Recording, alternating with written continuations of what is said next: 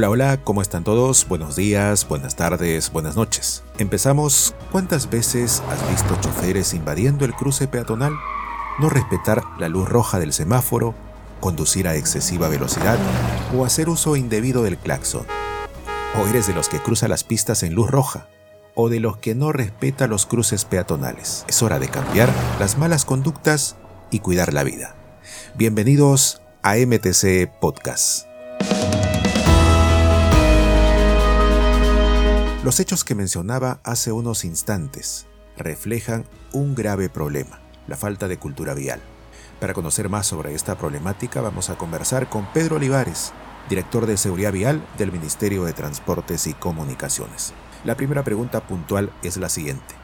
¿Cuánta falta hace una cultura vial en nuestro país? Mucho porque los factores desencadenantes de los siniestros de tránsito son las... Eh, imprudencias que cometen los usuarios de la vía.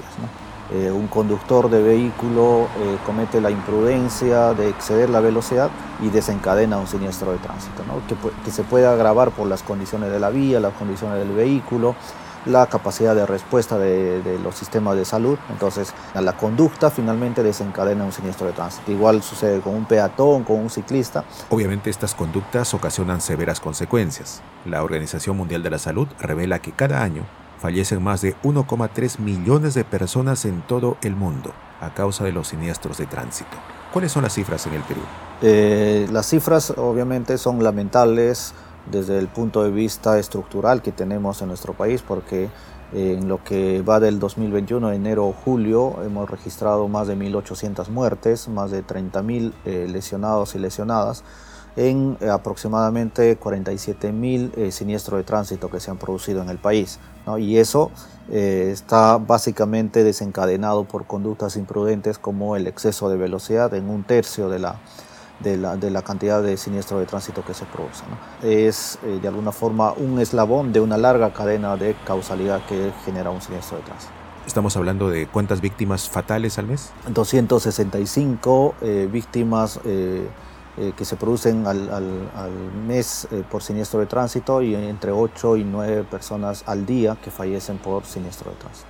A propósito de la cadena de causalidad que mencionas, ¿cuáles son las principales causas de siniestros de tránsito?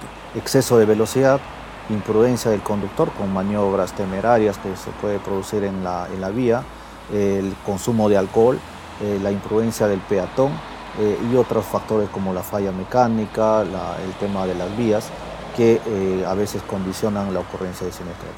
Y si miramos esta siniestralidad en todo el país, más allá de Lima, ¿con qué datos nos encontramos? En Lima se concentra la mayor cantidad de siniestros eh, de tránsito, eh, pero la, gravedad ocurre, la mayor gravedad ocurre en las ciudades y en las regiones del interior del país. Tenemos Arequipa, Puno, Cusco, Trujillo, Piura, y a pesar de que tienen menor cantidad de siniestro de tránsito, hay más mortalidad por siniestro de tránsito en estas regiones. Las tasas de mortalidad en regiones fuera de Lima es eh, casi el doble de las que se registran en Lima. En este panorama cabe preguntarse, ¿son los siniestros viales una cuestión de salud pública? La Organización Mundial de la Salud sostiene que sí. Como ente rector del transporte, ¿De qué manera encara el Ministerio de Transportes y Comunicaciones esta problemática? ¿Qué medidas ha establecido?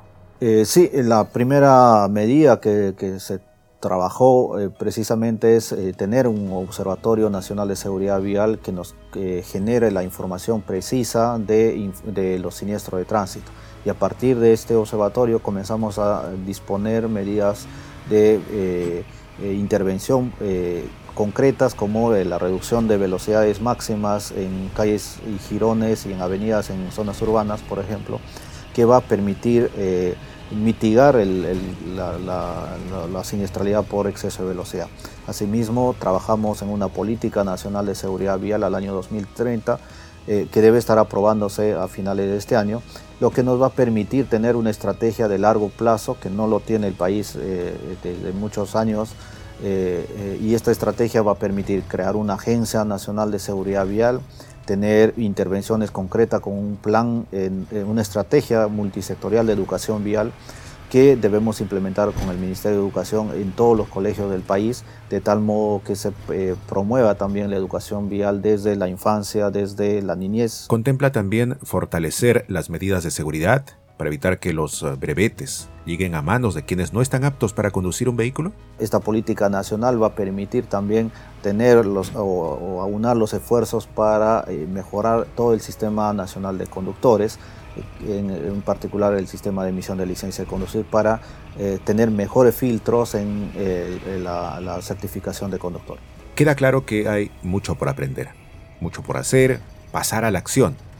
Dicho de otro modo, cambiar de actitud para estar seguros dentro y fuera de la vía.